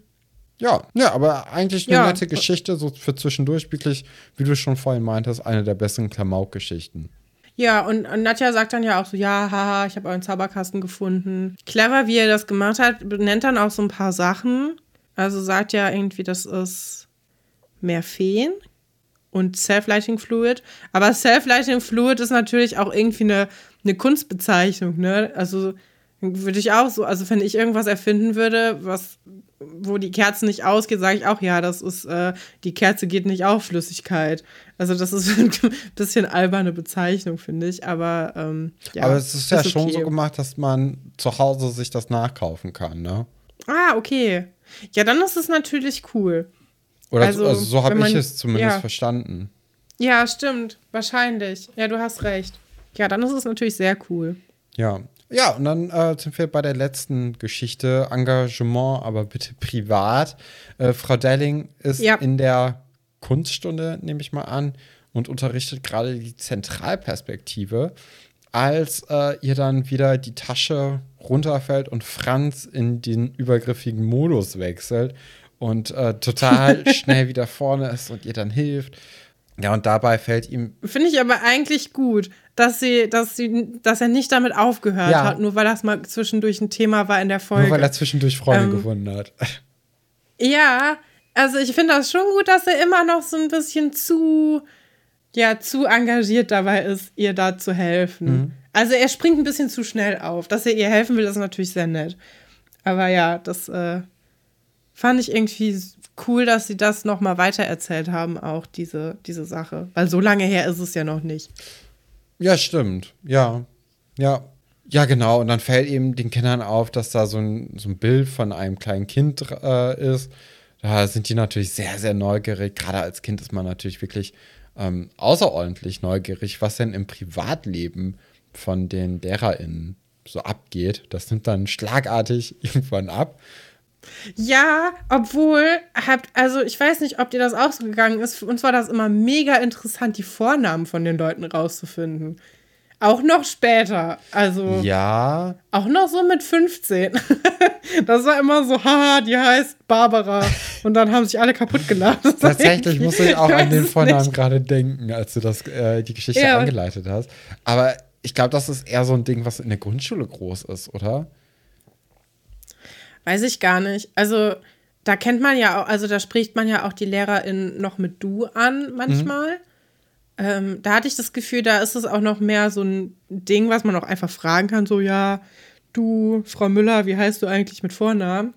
Ähm, aber später hatte ich das Gefühl, manche LehrerInnen haben da auch richtig ein Geheimnis draus gemacht, wie sie heißen. Das, äh, ja, komm, mal, also, da, da ja. werden mir dann manchmal bei, äh, bei Instagram dann so Videos hochgespült wo Leute in Amerika dann ihre Highschool-Lehrer mit Vornamen anreden und dann fragen, was gerade so abgeht. Das ist dann auch sehr interessant, äh, wie dann die jeweiligen LehrerInnen äh, reagieren, wenn sie eben mit ihrem Vornamen angesprochen werden. Und was, ja, was da für manche Leute da auf einmal so ein Autoritätsproblem bekommen, dadurch, dass sie mit ihrem Vornamen ja. angesprochen werden. Ja, kann ich mir gut vorstellen. Ich glaube jetzt zum Beispiel, Herr Dr. Wolfert wird auch krass irritiert davon sein, wenn man sagt, na Lutz, was geht heute noch so? Bist du wieder mit äh, mit Crazy Michael verabredet oder ja, irgendwie sowas. Also ich glaube, der wird das ganz, also der hätte da, glaube ich, überhaupt kein Humorverständnis für und fände es ganz Ja, glaube ich auch. Ja, das ist irgendwie, ja, keine Ahnung. Und auch so, sonst so diese privaten Sachen. Ich glaube zum Beispiel, dass bei Herr Fabian, der erzählt ja relativ viel Privates, kann ich mir vorstellen. Ist es dann auch irgendwie total uninteressant. Es ist ja nur dann interessant, wenn jemand eigentlich sehr wenig erzählt, mhm. ne? Ähm, deswegen hat ja auch das so gut funktioniert mit dem Besuch von Crazy Michael, weil die Kinder sich gedacht haben: so, hä, was geht denn jetzt mit, mit unserem Lutz ab? Ja, und äh, bei Frau Delling geht anscheinend, ne, die Überleitung ist scheiße, geht, geht, ja, geht dieses, also die, dieses Foto hat sie dabei und es, stellt sich heraus, dass es ihr Patenkind aus Indien ist, Umila, und sie eine Hilfsorganisation unterstützt, die äh, sich darum kümmert. Ich glaube, es ist, sie ist, nee, sie ist kein Waisenkind, oder? Ich weiß es gar nicht mehr. Es ist auf jeden Doch, Fall. Doch, schon. Also, ähm, ähm, die, die lebt auf jeden Fall in so einem Dorf und ähm, Frau ja. Delling hilft dann eben mit ihren 50 Mark im Monat äh, für äh, die, ja, die, ähm, oder sorgt dann eben für die akademische Ausbildung, weil äh, essenstechnisch ist sie versorgt. Es geht dann halt wirklich nur um Bildung. Mhm. Und ähm, das soll dann eben sicherstellen, dass sie dann irgendwann auf eigenen Beinen stehen kann, das Mädchen, und äh, ja, ein gutes Leben in Indien führen kann.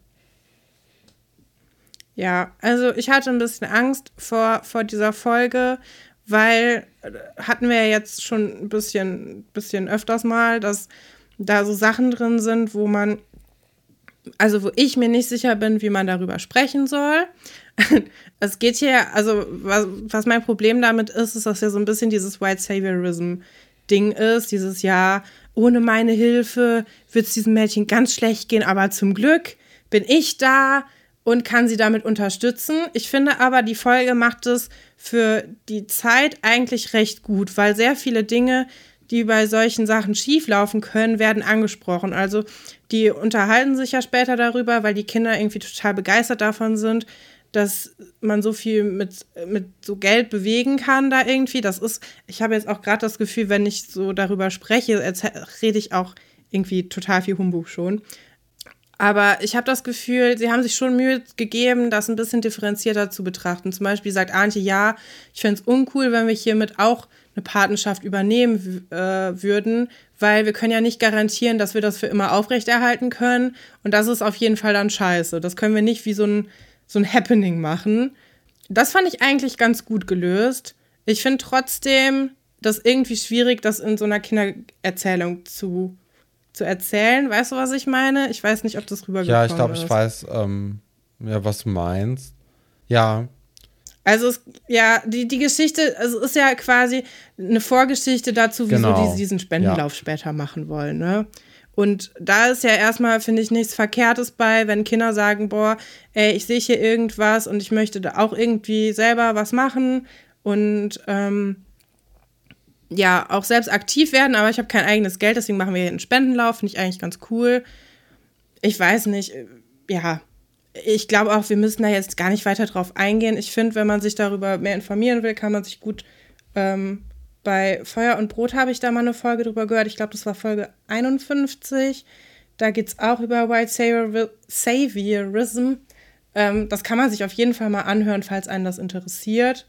Und ähm, wir können aber jetzt einfach die Geschichte ja, erzählen. Das, ähm, Nee, aber es ist wichtig, dass du da nochmal drauf eingegangen bist. Ja, also die Kinder sind eben Feuer und Flamme für diese, dafür jetzt eben anderen Leuten zu helfen. Ne? Und wie du schon auch angeschnitten hast, planen sie dann etwas, um Geld zu generieren, um dann eine einmalige Spende eben vornehmen zu können. Und äh, sie haben dann mehrere Ideen, wie man denn Geld generieren könnte. Die erste Idee kommt von Franz. Äh, das ist ein Flohmarkt, den man machen könnte. Hatten wir jetzt auch schon bei Katharina gehabt. Aber Elisabeth ist dann ja. total strikt dagegen und sagt, ne, das ist ja eine dumme Idee. Ähm, sie würde eher dann vorschlagen, dass man doch etwas basteln könnte und das dann verkaufen könnte. Äh, ja. Franz kritisiert also. dann die Idee und daraufhin entgegnet dann Elisabeth, ja. Es ist ja jetzt hier erstmal ein Zusammentragen von Ideen, Franz. Da, es gibt keine schlechten Ideen. Hier ist, äh, das, das ja. bringt ja dann überhaupt nichts, das sofort zu kritisieren. Fand ich einen ganz lustigen Moment. Kennt man aber ja. auch selber, ne? Ja dass einem das erst auffällt, wenn man dann selber eine Idee hat, die vielleicht nicht so war. Komischerweise hat auch keiner vorgeschlagen, Karnevalssüßigkeiten zu verkaufen. Ich fand das immer fand eine ich gute auch, Fand ich auch. Aber vielleicht äh, in Berlin ist das, glaube ich, gar nicht so groß. Deswegen, ähm, nee, ist das da keine ja. Option. Äh, Kim hat auch eine interessante Idee und zwar einfach zu sagen, wir können auch Leuten die Haare schneiden und das Geld dann benutzen. äh, ja, ich ja. weiß jetzt nicht, ob ich mir unbedingt von 12-, 13-jährigen Kindern die Haare schneiden lassen wollen würde. Äh, ich, da kann. Naja, du hast ja in der Pandemie die Haare auch von mir schneiden lassen. Also, ich meine, verzweifelt ja, aber das ist trotzdem nochmal ein Unterschied. Da hat also, nicht viel ich habe mir ja auch nicht gesagt, hier ist eine Schere, sondern hier ist ein Rasierapparat. Du kannst da nichts falsch machen, weil die, die Entfernung äh, oder die, die Haarlänge ja eingestellt ist. Gibt es ja wenig zu rütteln, ne? Ja, ja, das war dann so ein bisschen der Vorteil von der Frisur, die ich momentan trage, dass man da wirklich wenig äh, falsch machen kann. Außer vielleicht den Aufsatz verlieren oder vergessen dran zu machen. Aber das kommt ja relativ selten vor. Genau, und dann einigen sie sich darauf, äh, beziehungsweise Franz wirft dann nochmal in die Runde, dass man doch einen Spendenlauf organisieren könnte. Das hätte er von seiner Cousine, glaube ich, aus Gelsenkirchen kennengelernt. Da kostet dann irgendwie jede Runde 10 Mark. Und äh, sie planen dann auch ein, okay, lass das dann doch lieber in der Sporthalle machen. Da sind die Runden kürzer und auch das Wetter ist irgendwie ein bisschen schöner. Ähm, und dann einigen sie sich auf den Preis von 5 Mark pro Runde. Ja. Ganz schön viel Geld, ne? Für, für, so wenig, für so wenig, was man dafür tut. Haben wir ja selber früher auch äh, öfters ja. mal machen müssen. Äh, von der Schule aus, Spendenlauf. Fand ich immer, war, also, ja, war nicht so meins lange spazieren gehen mitten im Sommer. Der ist zweimal ausgefallen. Das waren, waren auf jeden Fall Highlights. Einmal war das dann in der Turnhalle. Und einmal, ich glaube, ich war krank oder so. Das hat doll geregnet. Das war auf jeden Fall immer der schlimmste Tag des Jahres, weil wir mussten immer 30 Kilometer durch die Gegend laufen. Da wurde man irgendwo einfach ausgesetzt und musste mhm. wieder zurücklaufen. Ich fand das immer schrecklich. Ich weiß nicht, ob du das auch so schlimm in Erinnerung hattest, ähm, aber. Ja, es ging, nö, eigentlich gar nicht. Also am Anfang, in den ersten Schuljahren, war man dann drauf gepolt, irgendwie so schnell wie möglich zu sein, dass man äh, möglichst als erste Person, das natürlich nie geklappt hat, äh, wieder in der Schule anzukommen. Und irgendwann hat man es einfach ein bisschen entspannter gesehen und eine gute Zeit gehabt, ne, beim Spazierengehen. Aber also ich fand es ja. jetzt nicht so schlimm. Ja, ich habe noch nie eine gute Zeit beim Spazierengehen gehabt. Vielleicht ist das einfach ja, der das, äh, Unterschied. Äh, das könnte sein. Ähm, nee, aber jetzt mittlerweile gehst du ja wesentlich aber Sie wollen das spazieren als ich. Äh, von daher. Ja haben sich hier auch die Verhältnisse gedreht. Ähm, die Tables, ja, genau, die das Tables ich im Kopf, aber ich wusste nicht, wie ich das ähm, jetzt in, ins Deutsche übersetzen soll. Dann habe ich es einfach so komisch. Naja. Ja, sie, sie wollen dann zum einen telefonieren, um Geld eben ranzuholen von ihren Verwandten, die nun mal nicht in Seelitz wohnen. Und zum anderen wollen sie durchs Dorf gehen und dort fragen. Dann wird auch äh, Familie Falke in den Hut geworfen. Aber Sebastian sagt, nö, die könnten ja eher selbst irgendwie momentan Spenden brauchen. äh, da fragen wir mal lieber nicht. Ja. Was ich auch ja, eine ne interessante Szene fand, weil wäre ja auch dann eine Möglichkeit ja. zu sagen, okay, wir, wir stehen als Dorf ein und helfen denen dann, weil bei denen an Ne? Also, ja. Das wäre ja auch eine Möglichkeit gewesen. Hätte ich auch cool gefunden, ehrlich gesagt. Ja, ja. Vor allem, wenn es ihnen so präsent ist. Also natürlich kannst du dir dein, dein Projekt da irgendwie selber aussuchen, aber wenn die so gut befreundet sind, da den, ach, ich weiß nicht, keine Ahnung. Ja. Ja, die, was ich gerade noch gedacht habe, die laufen ja auch eigentlich nur Runden in der Turnhalle. Ja, und zwar ne? in einer kleinen Turnhalle. Also Und- die ist ja nicht wirklich groß. Ja, und beschweren sich aber schon ziemlich doll auch. Also sie sind auch eher Team, ach, was Ja. habe ich mir da eingebrockt? Weil sie schaffen es schon, in kürzester Zeit relativ viel Geld zusammenzubringen. Was ja auch klar ist. Ich meine, es sind alles InternatsschülerInnen. Ähm, das wird ja oft auch oft ausgeblendet, dass sie alle so super viel Geld haben. Aber da kommt schon ordentlich was zusammen. Und die Leute spenden teilweise irgendwie 100 Euro oder so. Nicht so, äh, nicht so Kleckerbeträge. Und 100 Euro bedeuten dann ja schon 20 Ja. Runden wieder.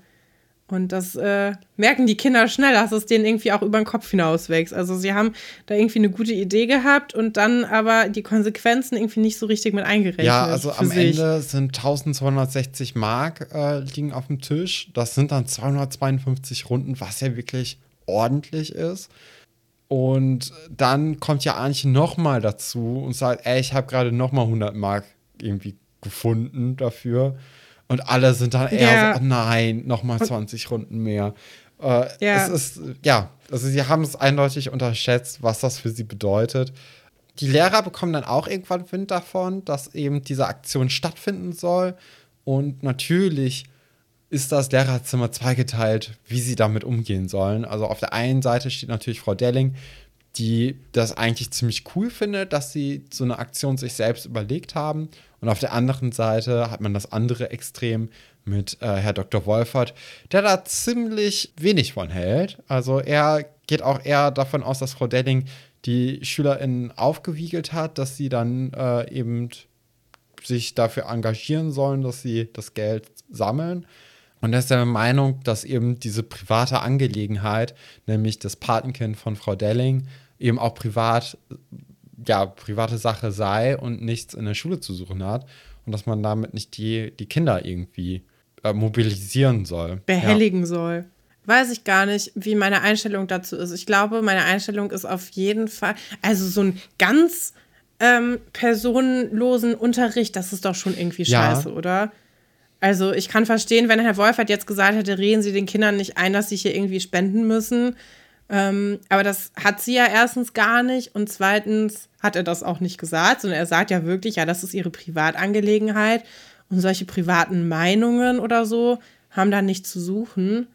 Und ich weiß nicht, wie ihr das kennengelernt habt im Lehramtsstudium, aber bei uns war das auf jeden Fall auch so eine Sache, dass die gesagt haben, naja, in einem gewissen Rahmen ist es schon möglich und auch eigentlich auch irgendwie gewünscht, dass man natürlich auch so ein bisschen, natürlich nicht über seine ganz privaten Sachen spricht, aber so Anekdoten und sowas, das bringt ja schon irgendwie was pädagogisch auch. Bist du vielleicht der Meinung, dass ähm, diese Fehde zwischen Herrn Dr. Wolfert und Frau Delling äh, daher rührt, dass sie ihm in den letzten Folgen nicht für sein mutiges Auftreten in Bezug auf die Klamotten, äh, dass Ja! das damit zusammenhängt, dass er Stefan! irgendwie übel nimmt, weil er war ja in den letzten Folgen richtig Definitiv. hinterher, ein Kompliment für seinen Modegeschmack zu bekommen von Frau Delling. Hat sie ihm nicht Du gegeben. hast recht. Ja, Ist jetzt hier ver, äh, äh, Ja. verletztes Ego eine große Rolle. Ja, kann sein. Kann sehr gut sein. Also anders kann ich mir diese vehemente Mhm. Abneigung nicht erklären. Ich habe hier auch übrigens, ich habe ja die ganze Zeit diesen Ja. Tumblr-Blog noch offen und die Person, die den gemacht hat, hat GIFs gemacht aus äh, bestimmten Szenen und hier läuft die ganze Zeit zwei GIFs ähm, nebenbei. Einmal, wo Herr Dr. Wolfert sagt, natürlich soziales Engagement ist nicht schlecht und dann darunter noch ein GIF, wo Herr, Herr Dr. Stolberg total wütend ist und sagt, na großartig, einfach umwerfend ihre pädagogisch behutsame Art. Das ist sehr lustig irgendwie. Ich äh, bin sehr begeistert davon. Ja, was mir Gefällt hier gut. auch in der Szene nochmal aufgefallen ist, ist, dass Herr Wolfert wieder mal einen Streit mit einer Frau anzettelt und die Frau dann lauter wird, ähm, weil sie das sich eben nicht gefallen lässt. Und Herr Dr. Stolberg wieder mal Ja. ähm, eher die Frau rüffelt als den, den, Herrn Dr. Wolfert. Ja, das. Äh, das ist jetzt hier auch ein wiederkehrendes Muster. Ne? Das hatten wir auch schon beim Einstellungsgespräch mit Nadja. Äh, und jetzt eben hier wieder. Ist Ja. auch nicht so cool gealtert. Nee. Nee, also war, war ja, auch schon damals nee. nicht cool, ne? Hast du also recht. so ist ja, ja nicht. Ja, ich wollte gerade ähm, sagen. Aber ja, Ja. also jetzt besonders, finde ich, auch mal mit, ähm, mit ein bisschen Abstand erkennt man das noch mal ein bisschen deutlicher. Ja, und schon wieder eine Szene, wo Frau Geilwitz bestimmt die klügste Person im Raum gewesen wäre. Ich glaube auch. Dann so mit einer Ja. ganz stoischen Ruhe, dann Kenners. Ja. Und dann irgendwas Genau. gesagt hätte. Definitiv. Die, genau, wir, wir hatten ja schon vorhin angesprochen, dass jetzt mittlerweile 272 Runden zu laufen sind. Und äh, Sebastian bleibt bei seinen zehn Runden, die er laufen kann. Mehr traut er sich nicht zu. Die anderen müssen dann deutlich mehr laufen. Ähm, also teilweise 20, 30 Runden. Und Franz äh, ja, stellt sich zur Verfügung, um dann alle restlichen Runden laufen zu gehen. Ich glaube, dann sind das irgendwie so fast 80 Stück oder so. Also wirklich enorm viel. Finde ich dann auch krass, dass Sebastian einfach bei seinen 10 bleibt. Weil gerade, Ja, ja, aber Sebastian hasst Sport. Ja, das ich ist auch weiß. was. aber Finde ich gut, dass sie das auch nicht vergessen haben. Ich Ja. meine, er ist einfach nur ein bisschen zu blöd gewesen für manche Sachen, ne? Aber gehen hätte er schon können. Ja, eben, also es erwartet ja auch niemand, dass, ähm, dass man da irgendwie eine Bestzeit läuft. Ja. Ja, aber da kommen Aber wir, glaube ich, du was, nächste warum mir Runde das oder gefällt? nächste Folge noch mal ein bisschen mehr drauf, wie sich da Ja. die, die Aufteilung der Runden, ähm, wie das da so aussieht. Was mir hier gut gefällt, ist, dass Sebastian nicht so aussieht, als ob er keinen Sport könnte. Und das gefällt mir gut. Es ist jetzt eben nicht diese Karikatur von so einem unsportlichen Typen, der die ganze Zeit essend irgendwo in der Ecke sitzt, sondern der sieht so aus, als ob er Sport könnte. Der sieht sogar, der hat ja auch oft diese Basketball-Shirts an, aber er kann es einfach nicht. Und das finde ich sehr schön, dass man das auch mal so erzählt hat, weil ich das auch realistisch finde, weil nicht jede Person, die so aussieht wie Sebastian, ist gut in Sport. Und manche Personen, die halt nicht so aussehen, sind nicht gut in Sport. Also, ja, Ja. Fand ich, fand ich ganz nett eigentlich. Ja, fand ich auch. Äh, generell fand ich eigentlich eine ziemlich gute Folge. Und da können wir ja jetzt auf, Ja. den, äh, auf die Bewertung von deinem. Tumblr-Eintrag äh, wieder zurückkommen. Was hat denn die Person für diese Folge gegeben auf einer Skala von 1 bis 10? Äh, eine 4. Eine 4. Ja, weil die Person war von der Nadja-Story genervt. Mhm. Und die Geschichte, jetzt kommt die Geschichte mit Atze, fand sie auch nicht so spannend. Uh, das sind Hot Takes. Und das, das einzig Gute war laut dieser Person die Lehrerzimmerszene und Franz, der kippeln darf, weil er eine gute Idee hatte. okay. Generell haben die SechsklässlerInnen die Folge deutlich aufgebessert. Ja, also da bin ich, da würde ich jetzt komplett die andere Richtung gehen. Ich finde die Geschichte mit dem Spendenlauf die schwächste.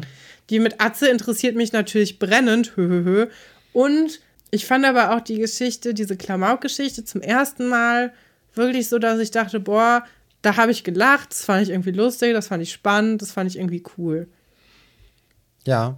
Also, ich weiß gar nicht, wer- ich würde, glaube ich, eine starke Acht geben. Ja, also ich habe mir das so überlegt, es gibt ja drei Geschichten und Ja. dann würde ich einfach jeder Geschichte so drei Punkte zuordnen und Ja. dann noch einen extra Punkt für das Gesamtfeeling oder vielleicht für die, für die stärkste Geschichte oder die präsenteste Geschichte Mhm. noch den extra Punkt geben.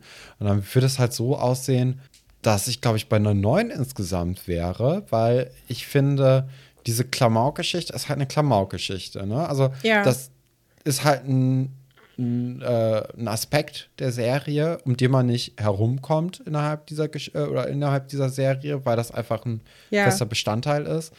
Ähm, aber es ist halt wirklich, wie du meintest, eine der, der besten Klamauk-Geschichten, die es vielleicht gibt, Ja. weil die irgendwie ganz süß geschrieben wurde. Ähm, die Atze-Schrottplatz-Geschichte ist ja sowieso ein Knaller. Also wir haben hier vielleicht Versicherungsbetrug, ne? Oder zumindest steht der im Raum. Ähm, Ja. Und also die ist ja, die ist ja einfach spannend, ne? Also das ist ja so die Action-Geschichte. Äh, Würde ich auch volle Punktzahl geben. Und ja, also diese, diese Spendenlaufgeschichte, die ist so ein bisschen, weiß ich nicht. Vielleicht ist es dann doch auch eine 8, vielleicht kriegt die, die Geschichte nur ein von drei Punkten. Ähm, und dann, dann wäre man auch insgesamt, glaube ich, bei einer 8 von 10, ja. Aber bei einer guten 8 Ja. von 10. Also ich glaube, da sind wir halt relativ ähnlich, aber wir haben ja sowieso oft den gleichen Geschmack, ne? Ja, voll. Also so eine 10 von 10 fällt, also ich überlege gerade, was man da irgendwie so mit ins Spiel bringen kann. Zum Beispiel eine 10 von 10 ist für mich die Geschichte, die 400er-Geschichte, wo die mhm. ähm, diese James Bond-Sache haben zum Beispiel. Oder alles mit Valentin. ja, aber das, also das finde ich, geht halt auch nicht gut. Also da müssen ja wirklich alle drei Geschichten wirklich äh, sehr, sehr gut sein. Ja. Und das ist halt schon echt ein starkes Stück, um da eine 10 von 10 zu bekommen. Aber ich glaube, so eine 8 von 10 ist auch schon verdammt gut. Ähm, ja. Gerade für Schloss Einstein. Also vielleicht ist es auch eine 7. Okay. Um sich das hintere Feld, also um sich das Feld noch ein bisschen offen zu halten. Aber das sind ja hier auch nur Kleinigkeiten. Ne? Ja, ja, klar. Nee. Also da, da nagelt uns dann ja auch im Endeffekt niemand mehr drauf fest, was wir da für eine Note vergeben haben. Zitate raten, Stefan. Ja. Wie sieht's aus? Hast du Lust? Ich habe Lust und ich habe Zitate zugeschickt bekommen, was ganz gut ist, Aha. weil wie gesagt, ich hatte, ich hatte nicht mal Zeit, um nach einem Garten zu gucken. Dann äh, kann man ja auch natürlich nicht von mir erwarten, dass man Zitate selbst herausfindet. Aber das wird sich nächste Woche wieder ein bisschen ändern. Und heute habe ich tatsächlich Zitate von der lieben Sina äh, zugeschickt bekommen, die ich dann gleich verwenden werde. Ja, ich würde heute ähm, zwei Zitate bringen. Einmal von Annemarie und einmal von Antonia. Machen wir das jetzt so, dass wir schon mitschreiben, wer jetzt wie viele Punkte wir, hat? Wir können mitschreiben. Fangen wir damit jetzt an? Okidoki. Dann hole ich hier mal einen Zettel. Wie machen wir denn die Punktevergabe? Das haben wir natürlich auch professionell, wie wir sind, noch nicht abgesprochen. Machen wir ja, das pro machen wir jetzt in der Zitat Folge. oder auch pro Falle? Ach so. Ja, man könnte machen, dass man einen Abzugspunkt bekommt, wenn man falsch liegt, ne? Mhm. Ja. Ja, machen wir so. Keine Ahnung. Machen wir so. Okay. Dann steht okay. gleich wieder 0-0. Da freuen wir uns auch drauf. So. Ja. Erstes Zitat von der Sina lautet: Und du willst wirklich weg von hier? Ich habe doch schon mal gesagt, ich lass mir nicht alles gefallen. Hat es gesagt, entweder, also es ist ja offensichtlich ein Dialog, waren es ja. entweder Sarah und Antonia, bei den Fabris gibt es wieder mal Stress. Für Antonia ist klar, sie muss raus aus Seelitz und endlich zu ihrer Mutter ziehen. Oder Emily und Manuela. Manuela will weg, nachdem Herr Haller trotz seines Versprechens der ganzen Klasse von Manuelas Fluchtversuch erzählt hat. Oder war es Kim zu Paul, Klammern Krüger. Dass Paulas kleiner Bruder nie aufs Einstein wollte, ist nun wirklich kein Geheimnis. Oder war es etwa Lilly und Vanessa? Vanessa will endlich weg vom Einstein. War sie nicht sowieso dauerhaft genervt und eingeschnappt? Oh. Das ist aber gut gemacht. Mhm. Ja, ähm, schwierige das Leute. Ist sehr schwierig. Leute, die alle weg ja. vom Einstein wollten. Oder? Ja, ja. Ich, ich würde jetzt sogar sagen, Antonia, die nie auf dem Einstein war. Äh, ich finde, das passt irgendwie zu ihrem Sprachduktus. Ja, es war aber tatsäch Vanessa Turner und Nein! Lilly oh, wie soll ich das denn wissen? das sind die Folgen, die ich nie gucke. Folge. ja, da hat sie sicher das gut getimed. Sehr gut getimed. Ähm. Ja, und damit haben wir schon den ersten Minuspunkt für Katrin. ja, toll. Das ist ja wunderbar. Ähm, okay. Ja, ich, ich mach mal weiter. Ich, ich hoffe, du fällst jetzt hier auf, auf die, äh, das Zitat von ähm, Antonia rein. Und zwar, du führst dich auf wie ein wild gewordener Stier. Was ist denn los mit dir? Sag das. Silvia zu Josh, nachdem er im Proberaum sein Mathebuch an die Wand geworfen hat. Oder Emily zu Romeo, sie ist angenervt nach einem der 1000 Streits. Frau Galvis zu Josh, sie will ihn mit Empathie überzeugen, dass er sich in Mathe anstrengt. Aber ist das so eine gute Idee? Kannst du noch mal das Zitat äh, vorlesen? Ja, du fühlst, führst dich auf wie ein wild gewordener Stier. Was ist denn los mit dir? Oh, das ist natürlich schwierig, ne? Also, dass äh, das Dingsbumsens hier Antwort A dabei ist, ist natürlich klar wegen Kuhmilli, ne? Das ist natürlich jetzt hier. Wegen Stier. ja, das, ist, das liegt nah. Ja. Ähm, ich hätte sogar Nadja auch erwartet irgendwie. Weil ich finde, das oh ja, ist das eher etwas, was Erwachsene erzählen. Aber dafür ja. Gibt es nur eine erwachsene Person und zwei SchülerInnen in der Auswahl, was mich dann wieder so ein bisschen wegtreiben würde von Frau Gallwitz. Und ähm, dann ist eben die Frage Silvia oder Emily und ich würde mich dann für Emily entscheiden, weil Silvia wegen mhm. den Tiergeschichten dann doch vielleicht zu naheliegend ist. Ja, ähm, auch ein Minuspunkt für dich. Das fängt ja richtig gut an. Ähm, denn es ist tatsächlich Silvia gewesen. Ach, Quatsch. Ja. Ja. Hätte man, hätte man drauf kommen können, aber leider nicht. Okay. Ähm, Zitat Nummer zwei lautet hier auf meiner Seite: Wir befinden uns nicht in der Gemischtwarenabteilung eines Warenhauses. Ausrufezeichen. Hat es gesagt, Frau Gallwitz muss die Klasse in Schach halten, die sich nicht auf die von ihr mitgebrachten Pflanzen für den Schulgarten stürzt. Oder B, Herr Dr. Wolfert, nein, man kann den Patenausschuss Einstein nicht tauschen. Oder war es Herr Pasulke? Die Ausmistung des Kellers verläuft doch nicht so geordnet wie von ihm gedacht. Oder war es die Herr Haller? Völkerball im Sportunterricht ist wirklich nicht leicht. Ähm, ich würde sagen, Herr Dr. Wolfert, ich mhm. finde, es passt irgendwie zu ihm. Ja, mit der Patengeschichte. Ja. Ja. Sicher? Ja. Eins, zwei oder drei, ob du richtig. Nee, immer noch. Okay.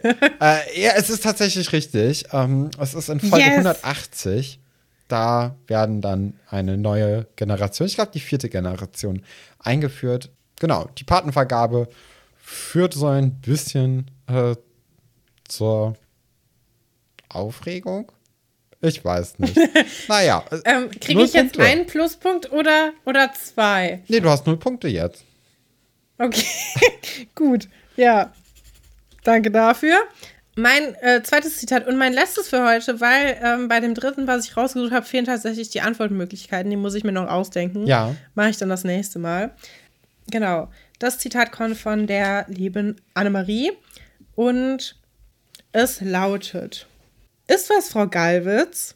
Dann sagt Frau Gallwitz: Ach, ich hatte nur gerade die Befürchtung, ihr könntet ersticken. Und dann sagen die anderen wieder: Keine Sorge, wir trainieren regelmäßig. Okay. Sagte es. Tessa und Valentin, so ein gemeinsamer Urlaub schweißt zusammen, das wissen auch die Lehrer. Oder Elisabeth und Sebastian, zum Glück wird regelmäßig trainiert, nicht, dass sowas wie der Zahnspangenunfall nochmal passiert. Oder Romeo und Emily. Wer hat sie nochmal verzaubert? Ach ja, beim Karaoke. Oder Franziska und Joe. Zum Glück ist das Baby im Kinderwagen doch nicht von ihm. Was ich sehr schön finde, äh, ist die Auswahl der Pärchen. Mhm. Und dass es tatsächlich anscheinend was mit dem Pärchen zu tun hat, dieses Zitat. Ja, dass es wirklich so War ich nämlich ist. auch komplett ja. weit weg. Ne? Also als du das Zitat vorgelesen hast, dachte ich, okay, da ist jetzt irgendwie so eine dumme Mutprobe unter weiß ich nicht, ja. Leon, Tobias, Sven und Dennis. Aber anscheinend ist es wirklich eine Pärchengeschichte. Und ich schwanke zwischen Emily und Romeo und äh, mhm. Antwort C, das war Sebastian und Elisabeth, ne? Nee, Antwort C war ah, okay. Romeo und Emily. Ähm, ich, ich glaube, es war Romeo und Emily. Ja, und damit hast du Gleichstand mit mir. Boah, das ist ja das langweiligste ja, Quiz der Welt. Wie gesagt, also wir sind jetzt wieder bei null Punkten. Oder wir sind bei einem Punkt. Vielleicht, vielleicht machen wir die Regel, man kann nicht unter null äh, kommen. Nee, wir haben jetzt beide null Punkte. Das ist das für die Folge. ähm, nächste Woche dann mehr ähm, aus dem schönen Ort Seelitz. Ich hoffe, äh, wir, wir können diesen Tumblr-Blog nochmal benutzen. Ich hoffe auch, dass die Person uns das nicht übernimmt, wenn wir davon was vorlesen. Aber ich finde es eigentlich ganz spannend, was, was noch mehr Menschen irgendwie zu den Folgen denken. Wenn ihr auch wollt, dass eure Bewertungen mit in diese äh, Folgen reinfließen, könnt ihr uns gerne schreiben. Wir haben zum Beispiel eine äh, Instagram-Seite, auf der ihr uns schreiben könnt und auch äh, unter die alten Folgen natürlich gerne kommentieren könnt. Ihr könnt uns eine Mail schreiben unter alberts.com urenkel at gmail.com. Und ähm, ja, ich finde, damit können wir die Folge beschließen. Oder möchtest du noch was sagen, Stefan? Ja, habt nichts mehr hinzuzufügen. Habt eine schöne Woche. Wir hören uns nächste Woche. Bis dann. Tschüss.